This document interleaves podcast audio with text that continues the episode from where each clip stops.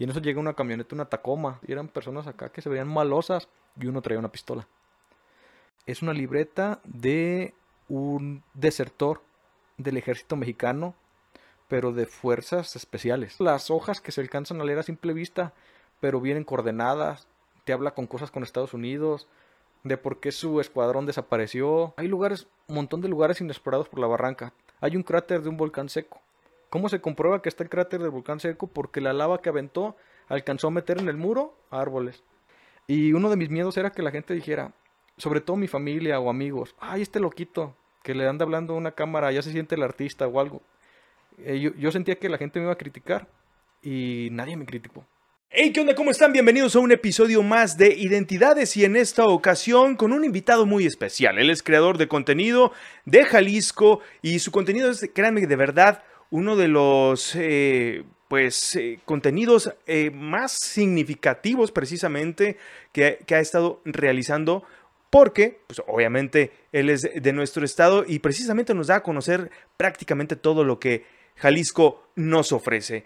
Y antes de continuar, quiero pedirles que por favor se suscriban a nuestro canal de YouTube, arroba Kikebobs, las dos con K, suscríbanse, así nos pueden ayudar a seguir generando este contenido para todos ustedes. Y sin más preámbulo, presentamos a Luis Abarca, de Jalisco Desconocido. ¿Cómo estás, Luis? Excelente, Enrique. Muchas gracias por, por esta invitación. gracias a ti por aceptar esta invitación. Sabemos que tienes este, pues una agenda bastante, bastante apretada.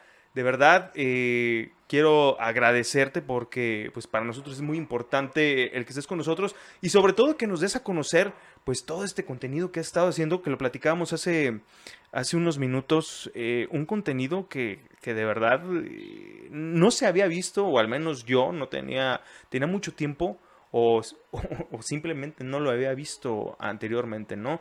Jalisco desconocido, platícanos un poquito eh, quién es Luis Abarca y cómo es que empezó este proyecto. Muy bien, pues Luis Abarca es un aficionado de los lugares de Jalisco, enamorado de su historia, enamorado de la naturaleza y pues todo eso lo tenemos aquí en nuestro estado. Yo, por ejemplo, siempre tuve la idea de conocer el mundo, ¿no? Por ejemplo, Machu Picchu, las, las pirámides de Egipto, yo me imaginaba con esos lugares, pero conforme voy conociendo más México, me doy cuenta que no es necesario viajar si no conocemos principalmente todo lo que nos puede ofrecer México. Comencé con puro Jalisco y ahorita, gracias a Dios, la agenda se ha, ha crecido mucho. Y pues bueno, ahorita ya tenemos oportunidad de estar viajando a otros estados. Y yo espero el siguiente año ya poder viajar a otras partes fuera de México. Órale.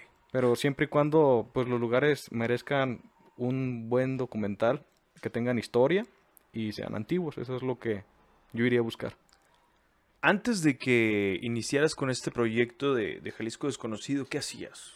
Bueno, eh, antes, antes de Jalisco Desconocido, yo era jefe de taller en una empresa de transporte. Eh, de mecánica no sé mucho, sé lo, básico, pero yo llegué ahí más bien para controlar los gastos, cotizaciones de refacciones, eh, que las personas en verdad se pudieran hacer su chamba.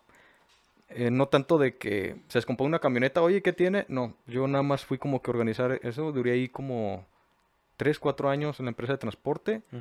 Y antes de eso siempre me he dedicado al ramo de transporte. Trabajé en el centro de distribución de Walmart, en el área de logística, y duré 6 años. Trabajé en una empresa que se llama Autotanques de México, que son de Veracruz, manejaban materiales peligrosos. Eh, yo aquí era amo y señor de la empresa aquí en el estado de Jalisco. Me marcaban una vez al mes nada más cómo iba pero yo hacía todo, desde nóminas, gastos, facturación, todo yo lo hacía. Y ahí duré también como cinco años. Y el ramo del transporte lo hice cuando terminé la universidad. Yo estudié informática. Nunca me dediqué a ello, pero pues áreas del destino me llevaron al transporte. Y antes de eso yo me dedicaba al, negocio de restaurantes. Trabajé en unas carnes su jugo. Ahí trabajamos como seis años más o menos. Empecé desde desde recogiendo las mesas hasta llegar, a llegar a ser gerente de sucursal. Ok. Así es más o menos mi crecimiento laboral. ¿Y, cómo es que te nace eh, precisamente el iniciar con este proyecto que hoy se llama Jalisco Desconocido? Ok, mira, yo creo que lo que ven ustedes en mi canal es algo que yo hacía desde, desde morro. Mis tíos, por ejemplo, a ellos les gustaba la detección y ahí de vez en cuando me llevaban que a detectar. O que vieron una, hacienda vieja y pues me llevaban a la hacienda vieja. Y yo desde ahí me empezaba a gustar. Cuando caigo las carnes en su jugo, descansábamos los días miércoles. Y el señor de las carnes en su jugo nos llevaba ya sea las bicis o nos llevaba a la barranca a caminar. Y me empezó a gustar los lugares viejos, las exploraciones, me gustaba a raíz de eso. Entonces lo único que hago diferente es que el día de hoy cargo una cámara. Sí, claro, por supuesto. O sea, al, pasar de los años pues, ya te vas haciendo de la tecnología y es, es lo mismo, pero ya documentado. Así es. ¿Cuándo es cuando tomas la decisión de, de, ah, lo voy a documentar y lo voy a publicar? Bueno, mira, ya llegó el momento que llegaron los celulares ya con cámara. Me acuerdo que a mi suegra trabajaba ella de cocinera en una casa de ricos en Valle Real. Y estos vatos tiraron un celular, un Nokia, que era un Nokia que era la onda que se le daba y rotabas, pues era como en dos partes. No servía de algo, lo mandamos a arreglar y con 100 pesos se arregló. Y yo era la onda en el Walmart, ¿no? De que, ah, este tal celular bien chido. Y empecé a grabar pequeños videos con ese celular. Pero te estoy hablando que tenían 250 megabytes de memoria. O sea, llenaban bien rápido. Sí, sí, sí. Entonces yo cuando había cosas muy chidas, las subí a internet. Y ya después fueron evolucionando los, celulares, pero más sin embargo la memoria era poca. Entonces yo lo que hacía lo subí a internet. Lo subí a internet, lo subí a internet, pero vi que me gustaban las cámaras. Me gustaba todo ese rollo. Y un día le dije a mi esposa, regálame una GoPro, no seas gacha. Porque yo por eso ya trabajaba en una empresa de papel aluminio, también encargado de logística. Y al compa este le regalaron una GoPro al hijo de los señores. Y costó como 10 mil baros, un GoPro. Yo, yo la veía muy lejos, la GoPro. Y un día le dije a mi doña, cómprame una. Y un día el padre me dijo, fíjate, no, pues salen 7 mil, no, está bien cara. Y en eso vi que decía una Rinywet, que son. Yo no sabía ni qué era. Hasta después, después de haberla comprado, investigué. Y son mercancía que regresan. Porque a alguien no le gustó, salió defectuosa y la reparan y la vuelven a vender. Nos salió 3.500. Era una GoPro 6. Y en abonos a 12 meses, o sea, era una ganga. Sí, sí, claro. La compré junto con el paquete y dije, ¿sabes qué, gorda? Ahora sí, voy a empezar a, grabar cosas y las voy a subir a YouTube. Pero esas cosas eran pura, pura imagen. Yo no, no hablaba, no te contaba historia, nada. Entonces empecé a subir a YouTube y pues la gente te empieza a comentar, oye, ¿por qué no narras dónde estás? Bueno, y para eso todo esto de empezar a grabar era porque muchas gentes me preguntaban, los que ya me conocían, oye, ¿dónde fuiste el fin de semana? No, pues que fui a la barranca, o ahora fui para allá. Entonces esta fue la manera como de yo expresarles que me entendieran qué era lo que yo estaba viendo. Entonces yo decía, mira, si quieres, subí un video de internet, ve, ah, no, pues muy bonito y así. Entonces, pues entre que la gente me preguntaba dónde iba y personas me preguntaban que por qué no narraba, bueno, ya empecé a darle un giro totalmente a mis videos, comenzando a narrar, pues. Y ahí fue cuando yo noté la diferencia entre un video no hablado a mostrarles imágenes. Claro. Y, ahí fue cuando ya tomas la decisión de, dedicarte a, esto. O sea, poco, poco a poco te fue llevando, e, esta creación de videos te fue llevando poco a poco a, dedicarte al 100% prácticamente, ¿no? Mira, la decisión me llevó tres años. Ajá. De cuando subí mi, mi primer video narrado, pasaron tres años para que yo tomara la decisión de dedicarme al 100% a YouTube. El proceso fue bien lento. Yo para tener mis primeros mil suscriptores, ahí me llevó un año. Tú sabes que la regla para poder monetizar un canal son mil suscriptores y cuatro mil horas de visualizaciones públicas. Así es. Ya iba a pasar el año y yo no alcanzaba ninguno. En ese tiempo encontré un amigo, Silent GDL, él ya tenía como ocho mil suscriptores. Entonces él nos empezamos a cotorrear por el Facebook en unas páginas de se llaman Guadalajara Antigua, sucedió en Guadalajara. Yo veía que él publicaba y yo comentaba. Existió una relación y un día me dijo, te voy a pasar un tip te voy a pasar un tip, pero cuando seas famoso, no, nada más no se te suba y acuérdate de dónde vienes. Y le dije, está bien. Entonces él me dio el tip, me, yo me estaba manejando mal. O sea, a veces ocupa solamente la asesoría de alguien que sepa para que te cambien tu chip de la cabeza. Él solamente me dio un solo consejo ese día. Y lo apliqué y en 15 días llega a los mil suscriptores. ¿Se puede saber qué consejo te dio? Sí, pues simple, yo, yo que en las páginas de Sucedió en Guadalajara, por ejemplo, alguien subió algo de la casa de los perros. Y yo les ponía, ah, yo ya fui a la caja de los perros y ponía un enlace. Me dice, esos son grupos públicos. ¿Por qué en vez de tú poner el enlace a tu video, por qué no haces tú una historia? Dice, las historias deben ser en breve. Porque lo que tienen esas páginas son muchos señores que se la dan de historiadores y así. Y te avientan un show mareador, pero gacho, que en cuanto lees tres renglones, dije, lo pasas. Dice, ponles el mero jugo. El mero jugo. el dato preciso. El dato preciso, pónselos. Ponles las imágenes más padres que puedas poner. Y pon, si quieren conocer el lugar, denle clic a mi video y pones tu enlace. Okay. Entonces les das el, jugo de los perros, ¿no? De que cobran vida y eso, y no les das más.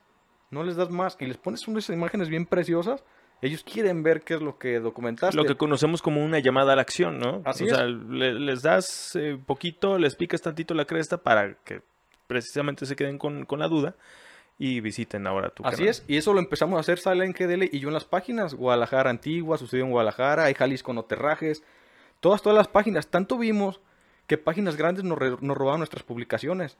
La nota de Guadalajara y todos, y pues se las armamos de pedo, ¿no? O sea, mínimo deja el enlace, porque quitaban el enlace a nuestro video.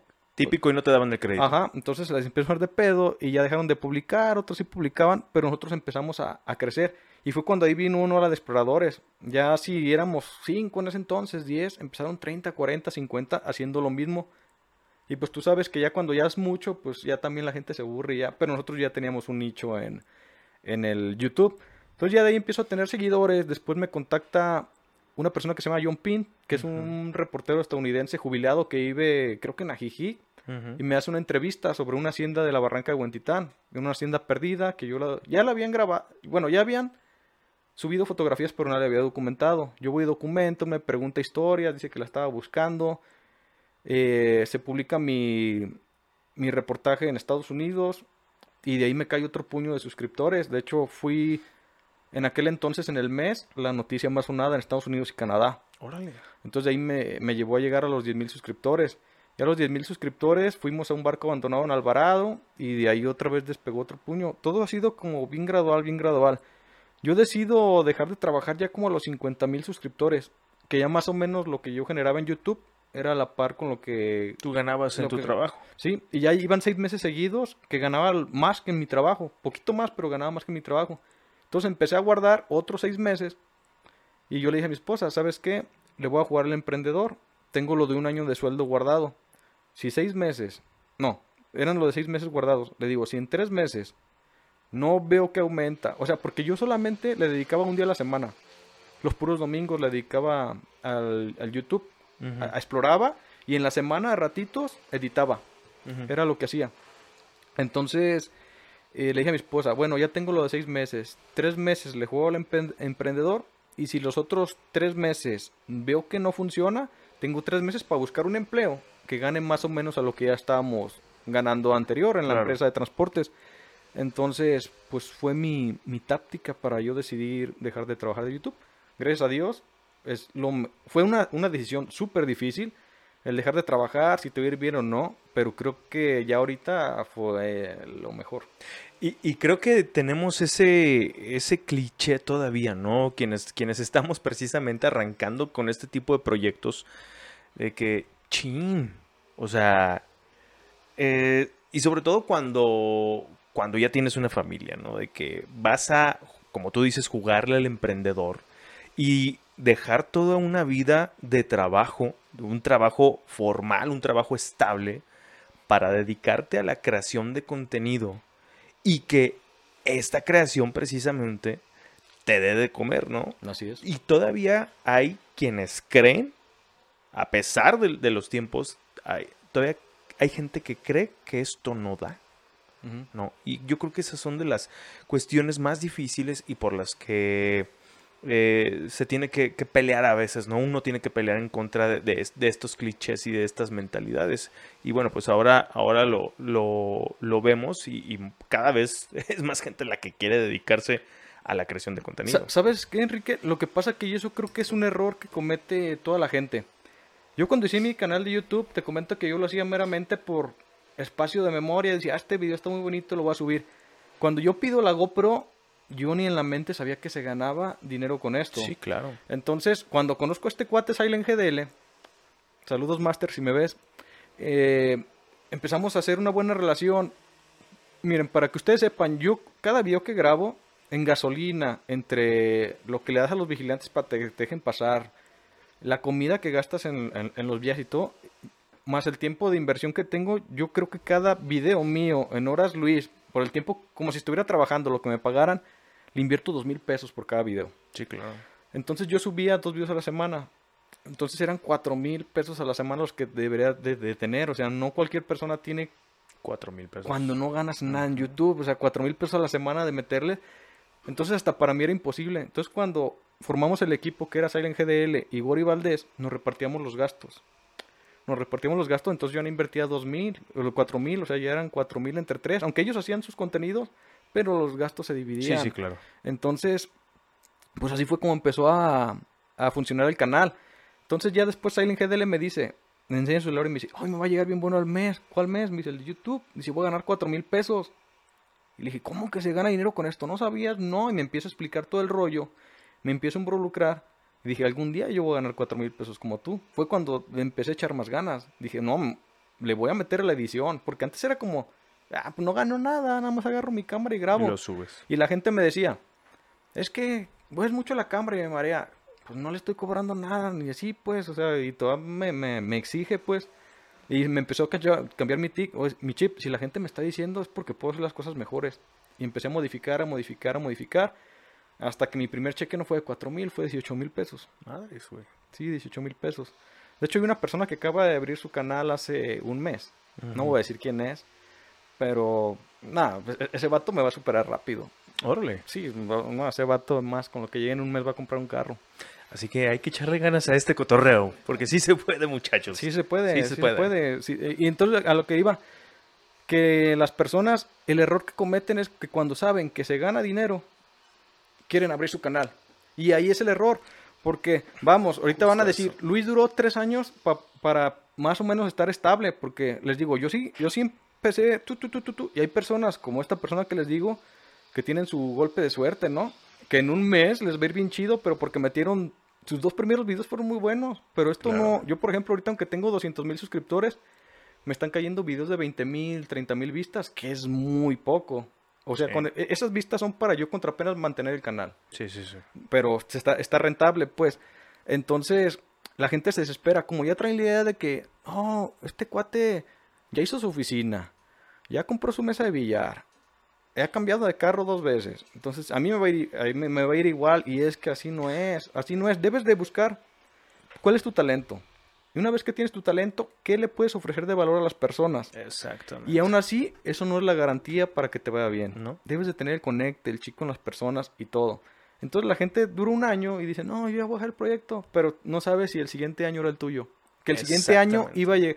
Hay un youtuber, no sé quién sea, pero dice, estás a un punto de, de, hasta un solo video de que sea, sea tu video que te hace famoso. Exactamente. Entonces la gente se desespera, pues. Que, que, es como, y yo lo he platicado también porque, eh, sobre todo, se, se, me acercan muchos jóvenes y me dicen, oye, este, quiero iniciar con mi canal de YouTube, pero, pero van con la creencia de que les va a caer el dinero de un día para otro.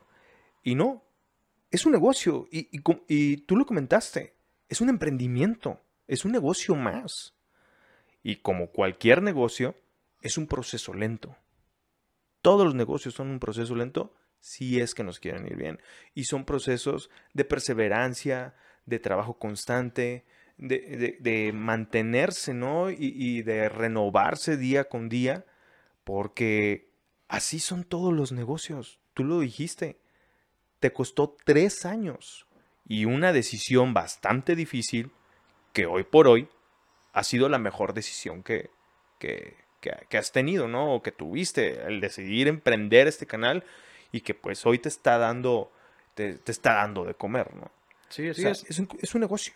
Es un negocio, es que sí lo debes de ver totalmente como, como un negocio. Ya cuando te quieres dedicar a esto no es, es mi hobby, no, es un negocio. De hecho, hoy por hoy yo te puedo decir que trabajo más que cuando trabajas en una empresa. Sí, te creo. Porque yo soy mi propio editor, soy mi fotógrafo, soy quien busca las historias, soy mi editor, si no grabas, si no grabas, no editas, no publicas, pues no Me enfermo, me enfermo y ¿qué pasa? O sea, tengo que ir a grabar a, fuerzas enfermo. Aquí no hay que entrar al IMSS y me van a pagar. No, tengo que ir enfermo. De hecho, llegué a ser eh, cuando lo del COVID, lo que yo tengo es que grabo lugares abandonados, no son lugares turísticos, pues cuando me dio COVID, yo con COVID, que era cuando el canal empezaba a despegar, que dije, o me encierro, bueno, o sea, yo enfermo con COVID, 15 días dije, ¿me encierro o voy y grabo pues, un lugar de la barranca?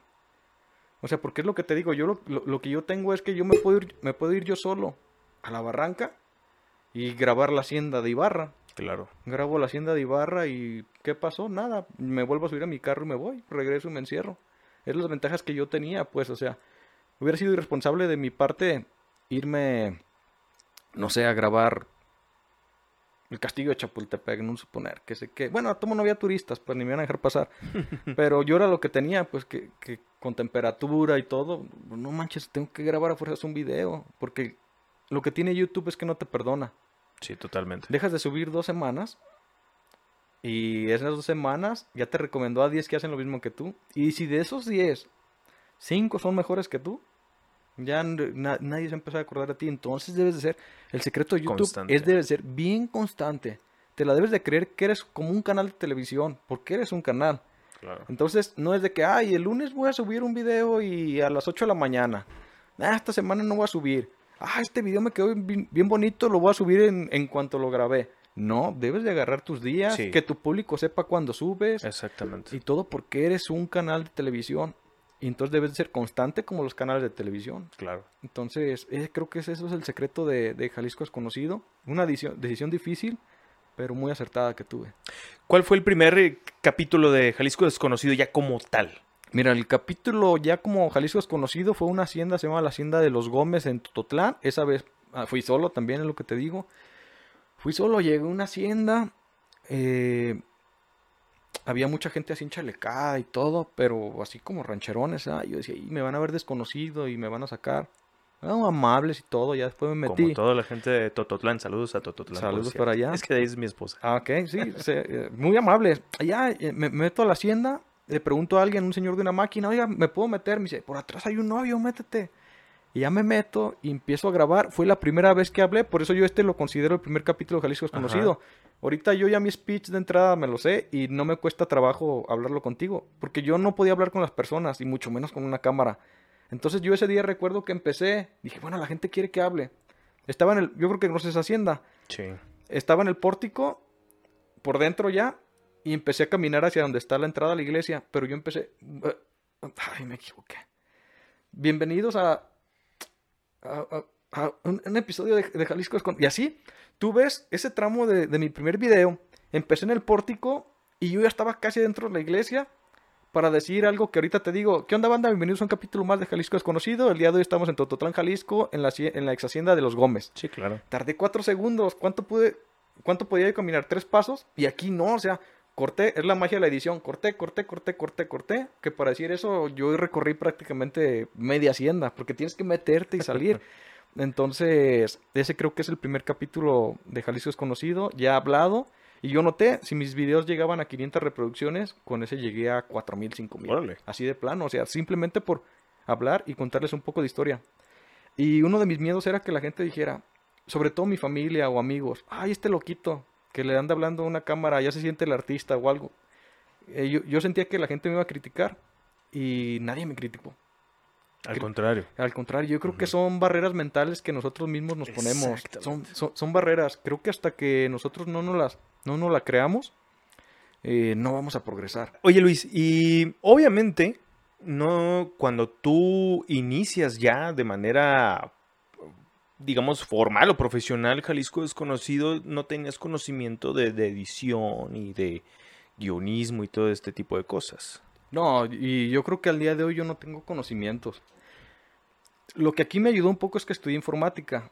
Entonces, miedo a la eh, a la tecnología no, no, le tenía. Entonces dije, bueno, si puedo aprender, si puedo hacer una página web, pues que no puedo editar un video de YouTube. Claro. O sea, para una página web, pues el video de YouTube súper sencillo. Y en cuestión de lo de cámaras, era algo que me gustaba desde morrillo. Un tío, de hecho, ahorita me regaló esa cámara, está donde grabo los podcasts. Tenía una cámara, una RCA de la que te ponías aquí. Sí, claro. Como tipo acá Televisa. Y, no, tío, préstemela. Yo contrataban el mariachi y yo atrás de todos con la pinche cámara. Ahí están los, los, los cassettes. Era beta, ni siquiera era VHS. Entonces, pues siento que por hoy yo lo traía como que en la sangre, ¿no? Esto. Y pues ya lo demás conforme la marcha. De hecho, hay es lo bueno del YouTube, que es una universidad gratuita para todos. Totalmente. Yo, yo de hecho, te puedo decir que he aprendido más gracias a YouTube que mis cuatro o cinco años en la universidad. Sí, o sea, nada que ver pues, pero yo prácticamente la universidad la, la, la salí sabiendo lo teórico. pero de práctica yo no sabía nadie, nadie me quería chamba. Y con YouTube empiezas con lo práctico.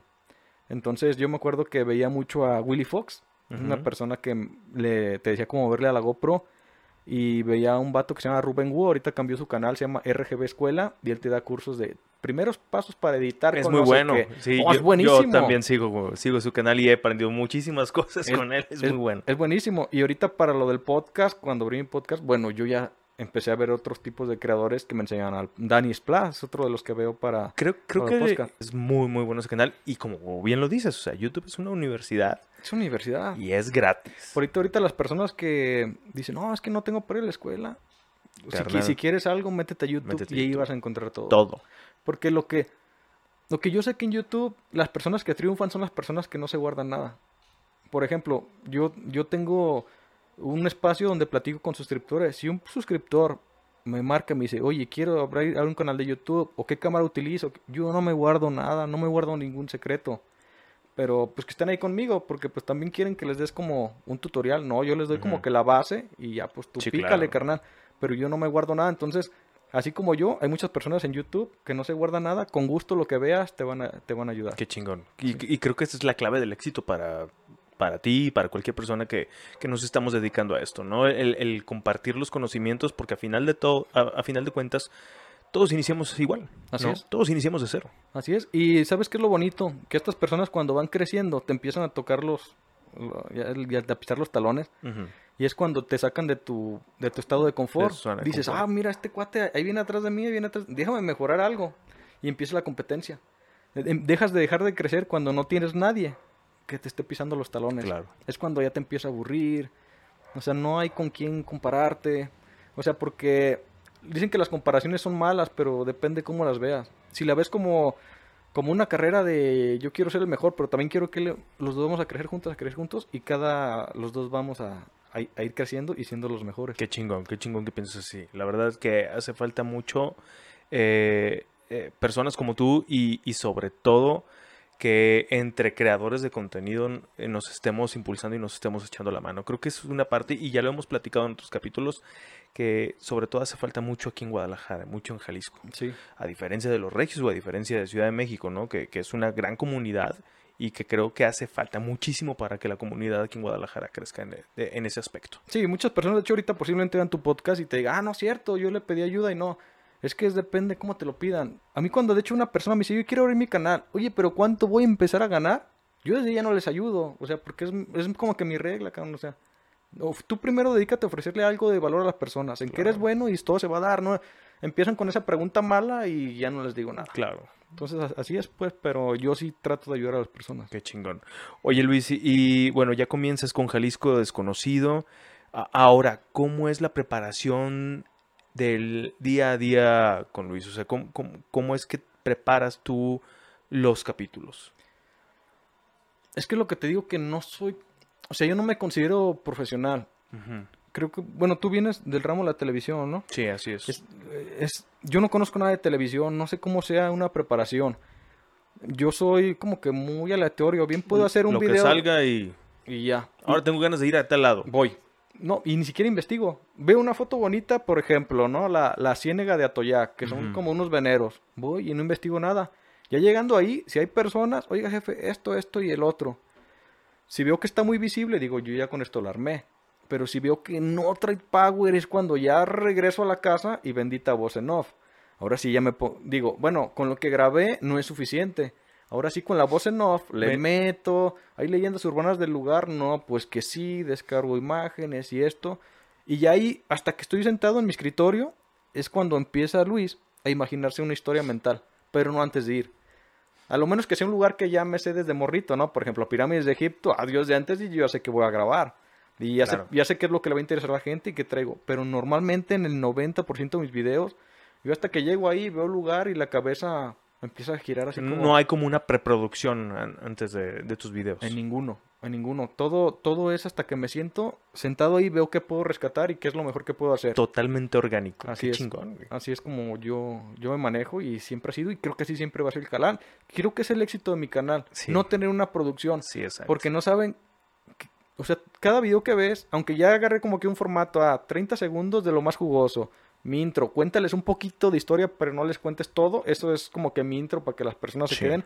Pero de ahí en fuera lo que van a ver en adelante, no va a ser nada igual. Por ejemplo, puede ser una exploración totalmente nocturna o puede ser algo paranormal. O por ejemplo, había un video donde no había nada, pero me encontré a un señor pescando ostiones. Oiga, señor, ¿cómo se pesca el ostión? Ay, así, mira, y me dio uno a probar, así con agua de sal. Y luego me encontré con un banco de sal. Les di la ley, cuándo nació la sal con los egipcios. No saben ni qué se van a esperar en mis videos. Entonces, es orgánico. Pues lo que me pasa es cómo voy a enfocar mi video. Sé que voy a un lugar. ¿Qué va a pasar de ahí? No sé, no sé en qué va a terminar mi video. Oye, y, ahorita que mencionas eso, que no sabes precisamente eh, en qué va a parar. Eh, ¿Con qué te has topado? Digo, supongo que te has topado con miles de cosas, pero eh, ha habido momentos en los que dices, ay, güey, o sea, ¿a qué vine? mira, ha habido lugares que me he arrepentido de grabar. Por ejemplo, uno de ellos fue la Capilla de la Medida Milagrosa. Me contactó un suscriptor y me dijo, oye, ¿por qué no vas a la Capilla de la Medida Milagrosa? ¿En dónde está? En Obregón. Ah, ok, ya, ya. Es una, una, iglesia que está perdida en medio de la manzana. Uh de cuenta que todo alrededor por donde vaya son locales comerciales y hay una iglesia ahí, en medio, abandonada. Órale. Entonces me dijo, me gustó la historia y dije, voy a investigar. Un día le dije a mi jefe, le dije, oye, dame chance de ir a la zona de Obregón, voy a ir a comprar unas refacciones. Porque hasta eso en la empresa donde trabajaba me dan chance de muchas cosas. También gracias a ellos creció el canal. No cualquier empresa te daría esos permisos. Sí, claro. Entonces le dije, voy a ir a comprar unas refacciones, dame media hora nada más de preguntar de una locación. Sí. Y empecé a preguntar por los locales y nadie, no, es que no, ni sabemos que hay una iglesia ahí. Otros decían que sí, pero que estaba cerrada y nadie podía pasar. Otra persona me dijo, mira, son los de ahí, pero esos no te van a dejar pasar. Y ya el chiste que alguien me dijo, tráete una escalera y súbete. No, pues no traigo, pero me da chance de pasar mañana. Sí. Conseguimos una escalera en una moto, se la llevaron mis compas. Pusimos la escalera, nos subimos, grabamos y todo bien. Aquí el, el arrepentimiento vino después. Resulta que la persona que me contactó es una amiga de una señora, que esa señora es como historiadora, una persona muy importante del centro de Guadalajara. De hecho, ha sido como secretaria de varios gobernadores y cosas así, pero le gusta mucho la historia, tiene libros y de ahí se agarró, como yo lo mostré y otros dos cuates lo mostraron, se volvió viral, de que había una iglesia perdida en medio de la manzana. Entonces cuando se hizo todo este rollo de que se hizo viral, la señora empezó a juntar firmas. Empezó, ella ya sabía toda la historia atrás del... Yo no investigo, como te digo, yo no investigo nada, me dicen del lugar y voy, pude entrar chido. Eh, era cuando empezaba, pero tiene todo un trasfondo ahí de atrás, pues que un partido político la compró, luego empezó como que se la mm. donó a alguien y luego empezaron a vender, o sea, fue un desmadre esa capilla. Entonces esta señora ya sabía bien la historia. Ella lo que quería era que se hiciera viral para ella como que para empezar a mover un movimiento, hizo firmas que hay que recuperarla y todo. Se llegó a un acuerdo entre gobierno y el particular que la tiene de que le iban a entregar cierta cantidad de dinero, porque eso me lo dijo la señora, no, ya la vamos a recuperar, le digo, es que a mí no me diga nada, o sea, ya ni quiero saber nada del tema y le iban a dar un dinero al señor y la señora alegó, no, ¿por qué le vamos a dar a, algo si, si se lo doñó a la mala? Entonces ya armó un pedo para que no le dieran dinero a la persona. Entonces yo me sentí así como que bien mal de decir, ¿para qué fui aquí? O sea, yo estoy afectando posiblemente quizás los intereses de alguien. Y si ya habían llegado a un acuerdo esta señora, al fin y al cabo no se la quitaron. Y me da gusto. Y la señora me dice, oye, ¿por qué no vas a grabar otra vez? Ya ni le contesto. Entonces ese día yo sentí miedo de, pues quizás la persona se fuera a enojar conmigo, ¿no? oye, por tu culpa ve el desmadre que hiciste. Aunque yo entré con un permiso de un locatario, yo no le di nada de malo, pero ahí se vino el problema como... Se varios, varios problemas ahí. Así es, entonces yo ahí como que me sentí mal. Y otra ocasión que sentí peligro, fuimos a grabar para Tizapán el Alto, una hacienda.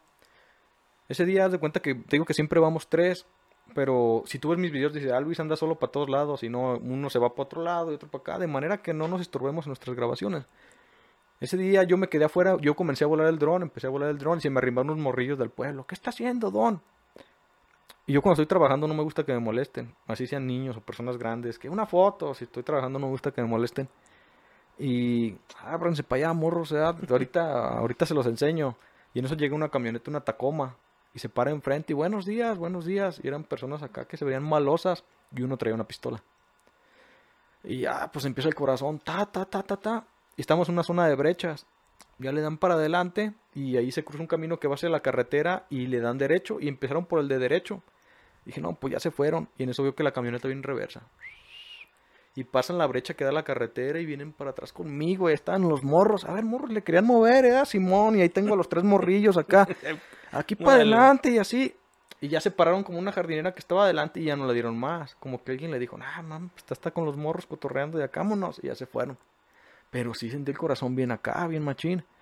Y como a los 15 días de que yo grabé, subieron un video de pues un grupo armado de ahí de la zona estaban en una presa y ahora sí ya llegamos y, ah, así. Y dije, ay, yo creo que eran ellos.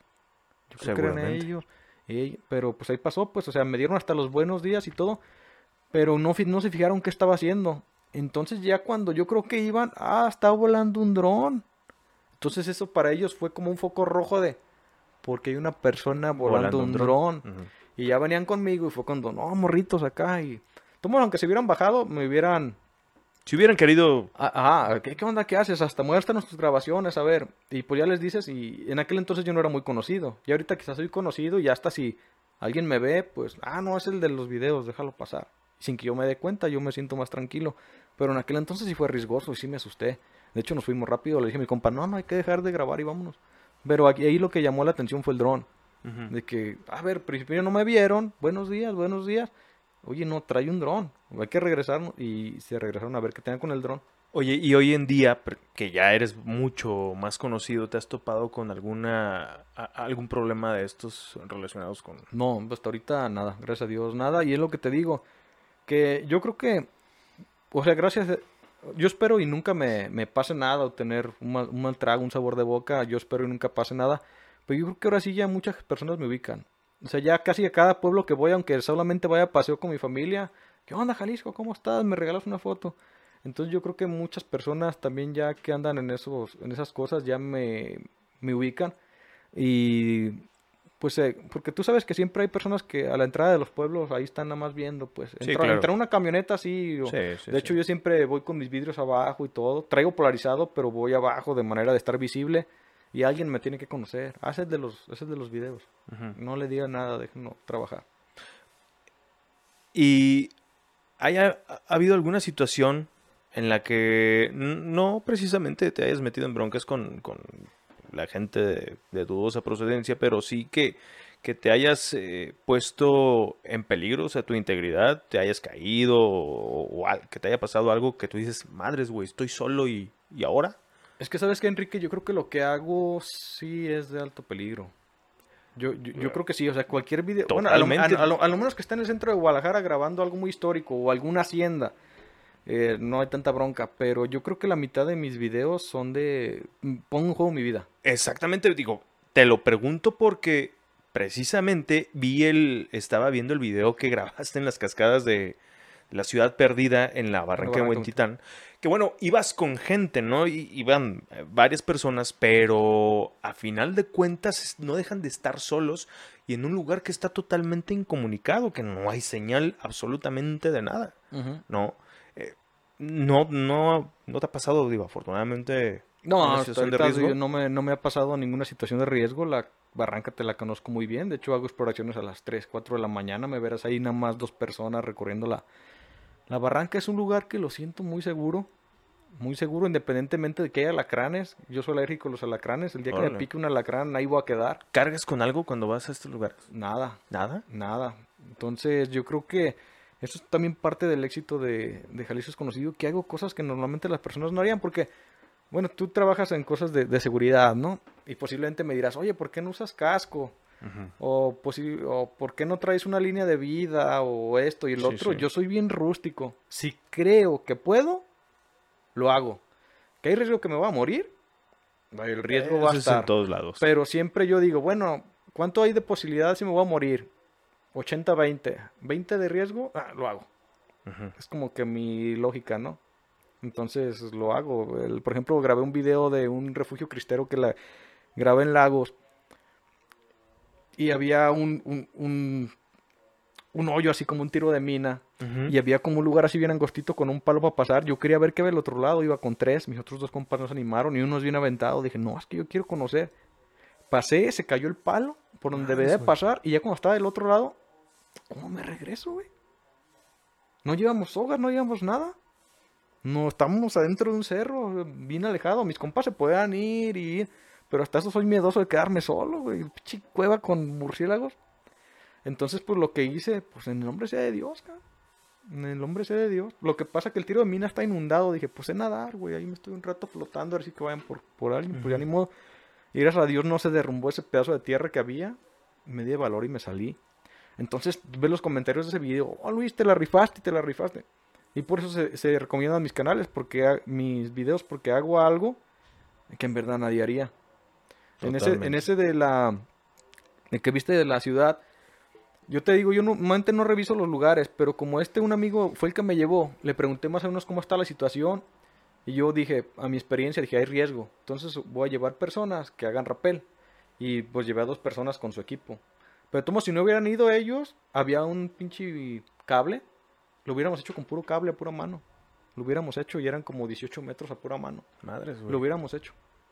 Y, todo el rato estuvimos por un abismo donde era puro lodo. Si hubiera derribado, vámonos sí, abajo, al río de agua puerca. en precipicio. Sí. Entonces yo por eso, si no sé si viste completo ese video, yo hago la recomendación, que lleven gente experta y vayan con personas, porque a veces también ahí me entra el remordimiento de que personas se, se desaparecen en la barranca porque que digan, ah, si ese cuate lo hace, yo también lo hago, y se aventuran a irse solos. Entonces, yo por eso siempre hago las recomendaciones de que no anden solos. Y si andan solos, pues anden por los lugares los normalitos, no anden jugando al explorador. siempre hago esas recomendaciones. porque de verdad, yo que no tan seguido, pero que sí creía conocer la barranca, me dejó impactado ese video de, de, un lugar. Si de por sí la barranca es hermosísima.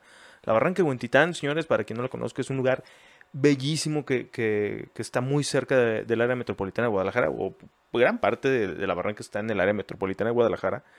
Y hay cosas como las que tú exploraste que ni por aquí me pasaban. ¿eh? De hecho, hay otra historia, Enrique, que esa yo no la he documentado Posiblemente algún día la documente. Mi compa, el que me llevó ahí mismo, él descubrió una cueva. Pero esa cueva, a la hora que estuvo ahí, empezó a encontrar pocillos, unas cobijas y todo, y encontró una libreta dentro de una bolsa. Sacó la libreta, es una libreta de un desertor del ejército mexicano, pero de fuerzas especiales. No era de así, o sea, el vato era, era pesado y te empieza, empieza en su libreta, pero la libreta ya tenía ahí como 10 años, yo creo, vieja, porque la bolsa ya estaba como carcomida, ya se le había filtrado algo de agua. Son pocas las hojas que se alcanzan a leer a simple vista, pero vienen coordenadas. Te habla con cosas con Estados Unidos, de por qué su escuadrón desapareció, ah, porque se metieron con alguien. ¿e-, ¿Es como un tipo diario? Es un diario de él. Está ahí. O sea, lo que creemos que el vato lo encontraron o, o él mismo, estando explorando por ahí, se cayó. Y ahí debe de estar muerto el vato. Ah, cabrón. Pero ahí está la libreta. De hecho, la libreta me la enseñó mi compa porque le dije. Y yo al principio empecé a dudar si era un loquito que se iba a escribir, pero si hay unas cosas que dices, no, es que este vato, la neta, sí se anda lo escribió cualquiera. Así es. Y pues ya ellos tienen la libreta y todo, pues, pero es la magia de lo de, lo del canal. Esta historia te la estoy contando a ti, que nadie se la había contado. Exclusiva. Pero posiblemente más, más adelante existe un video de Jalisco es conocido. Encontrando ese diario, aunque yo no lo encontré. Pero decirle, oye, préstame tu diario y hacemos como que lo encontré y te doy el crédito que tú me llevaste. Y, pero aquí lo interesante sea que lo encontramos, porque si yo digo, ah, te voy a llevar a un lugar donde encontraron un diario, eso no le llama a la gente. Pero en cambio, en que en tu recorrido encuentres el diario, aunque allá se lo encontró alguien después que yo, mm, ya eso es lo que, ah, encontramos un diario, encontraron un diario. Capaz de que te encuentres ahí al... O nos encontramos a la persona. Exactamente. Entonces, ¿No pues, te ha pasado? No, no, encuentres? no, no, hasta ahorita Dios no, gracias a Dios no. Sí, no, de eso no. Porque sí está, y sobre todo en la barranca. No, y yo sé que, no, pues hasta en una, un lugar abandonado. Sí, claro. Entonces, yo ahorita no me he encontrado, pero sí creo que algún día me... Ese es uno de los riesgos que puedo tener. Qué chingón. Y eso me da miedo porque, pues entre son peras o no más, son manzanas, eres sospechoso de la investigación. Sí, sí, sí, totalmente. Si está reciente, pues el cuerpo. Totalmente de acuerdo. Luis, y, obviamente todo este tema de, la barranca, como bien lo decías, eh, pues no es un lugar tan fácil de explorar. Y, ya lo dijiste, das a final de tus videos las recomendaciones para la gente que no conoce es este lugar, pues que vaya con sus precauciones y que trate de ir con gente que gente que no, este, gente que conozca, mejor dicho, el lugar. Eh, porque la barranca nos ha dado un montón de, eh, de situaciones lamentables en las que pues mucha gente se ha perdido, ¿no? Y tal es el caso de que se perdió eh, pues, un paramédico, hay una persona que, actualmente no, no, ha sido localizada y que pues hay varias teorías de esto, ¿no? De, esta persona, un chavito, por cierto. Sí, sí recuerdo el caso de, de esta persona. Fue de hecho a partir de ahí cuando empecé a hacer más hincapié en mis recomendaciones de no vayan solo y todo eso. Porque te digo que creo que muchas personas quieren hacer lo mismo que yo hago. Entonces cuando se arriesgan mucho y sobre todo van solos, no sé exactamente qué pudo haber pasado con, con este muchacho. Pero lo que sí te voy a es una teoría. Un día, de hecho todas las desapariciones ocurren normalmente en el tramo entre Oblatos y Barranca de Huentitán. Eh, hay muchos acantilados, ríos de aguas negras, hay presas, o sea, hay muchos factores de riesgo, en especial en ese tramo, pero de hecho esto nunca lo he contado, bueno, a cámara no lo he contado, eh, solamente se lo he comentado a David, trepacerros por naturaleza. Un día iba con un compa yo, íbamos de Barranca de Guantitán hacia las pilitas por la parte de abajo. Esa ruta es muy raro que yo la tome porque para las pilitas hay un lugar que se llama Las Antenas por el Perinuevo y llegas más en corto.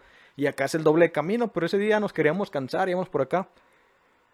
Mi compa normalmente tiene más condición que yo. Esa vez yo le iba ganando, como que él venía cansado. Llegamos a un lugar donde hay una presa, pero una presa que se ve fea. Yo iba adelante y de repente vi como de entre las hierbas salió un indigente. Pero así. casi como si fuera cavernícola. Cavernícola. Así, así, de plano. Y se empezó a acercar, y se me a acercar, y se me acercar. Y dije, este vato me quiere tumbar. Y ahí está la presa. O sea, yo siento, porque las expresiones siempre son ahí, yo, yo creo que esa persona es la que anda haciendo dagas. Entonces en eso volteé y le dije, ¿qué traes, cabrón? Y digo, ¿qué traes? Le digo, viene un compa conmigo. Y en eso mi compa era como una curva, iba dando la compa. Y dije, ahora sí, güey, somos dos contra ti, güey. Dije, mi compa, agarra un palo, güey. Y no le íbamos a dejar ir al vato a madrazos y se escondió. Y se fue. Pero no te dijo nada. Nada. Pero tenía todas las intenciones de hacerme algo. O sea, tú sabes, o sea, yo, yo siento que hasta ni podía hablar el cuate. No me dijo nada.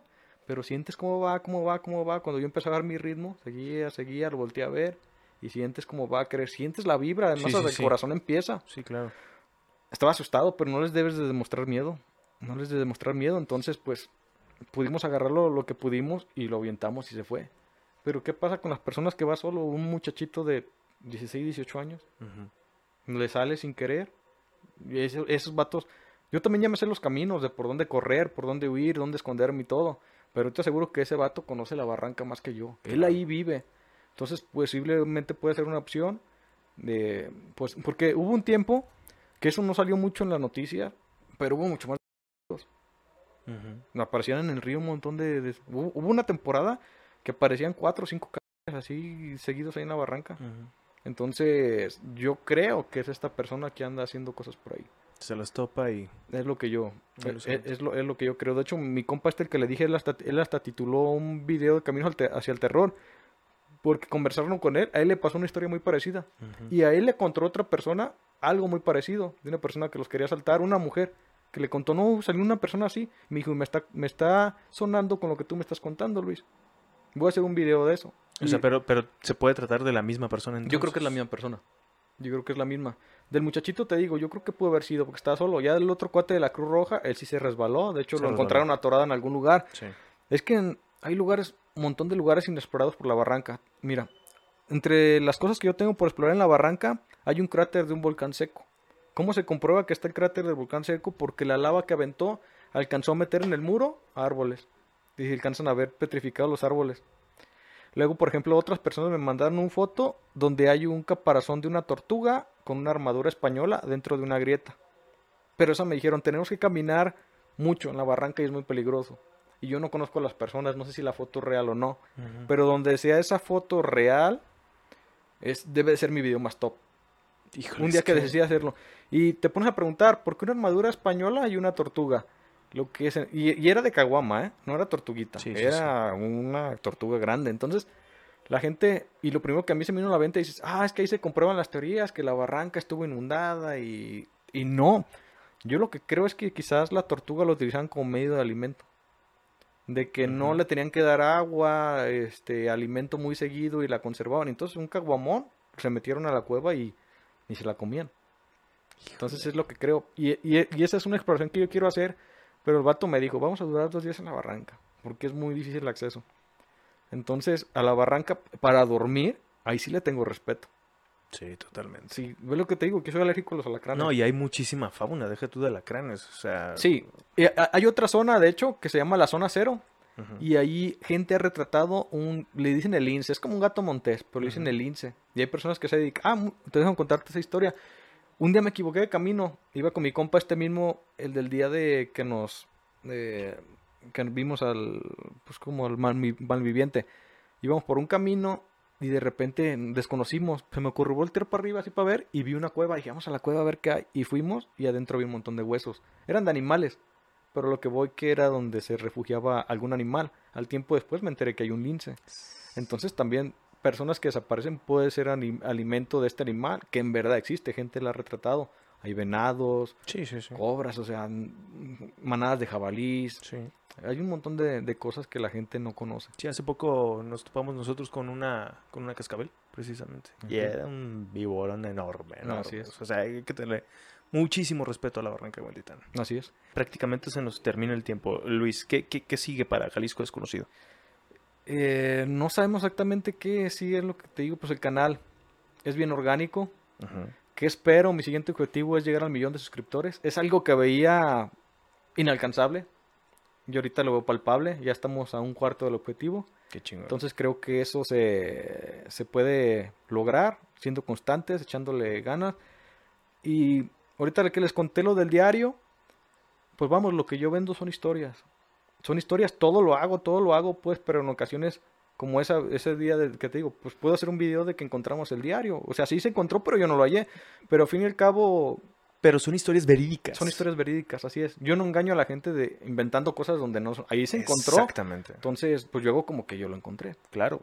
Pero volvemos al punto, son historias que sucedieron y que tú las estás encontrando y las estás documentando que volvemos al punto, son historias que no cualquiera se atreve a documentarlas, ¿no? Así es. Qué chingón, Luis. ¿Cómo te podemos encontrar, Luis? Pues en cualquier red social como Jalisco es Conocido. Tenemos dos páginas en Facebook, Jalisco es Conocido y Jalisco es Conocido Oficial, por motivos ahí de que Facebook es un poco sensible con los contenidos que sube. Entonces tenemos la página de respaldo.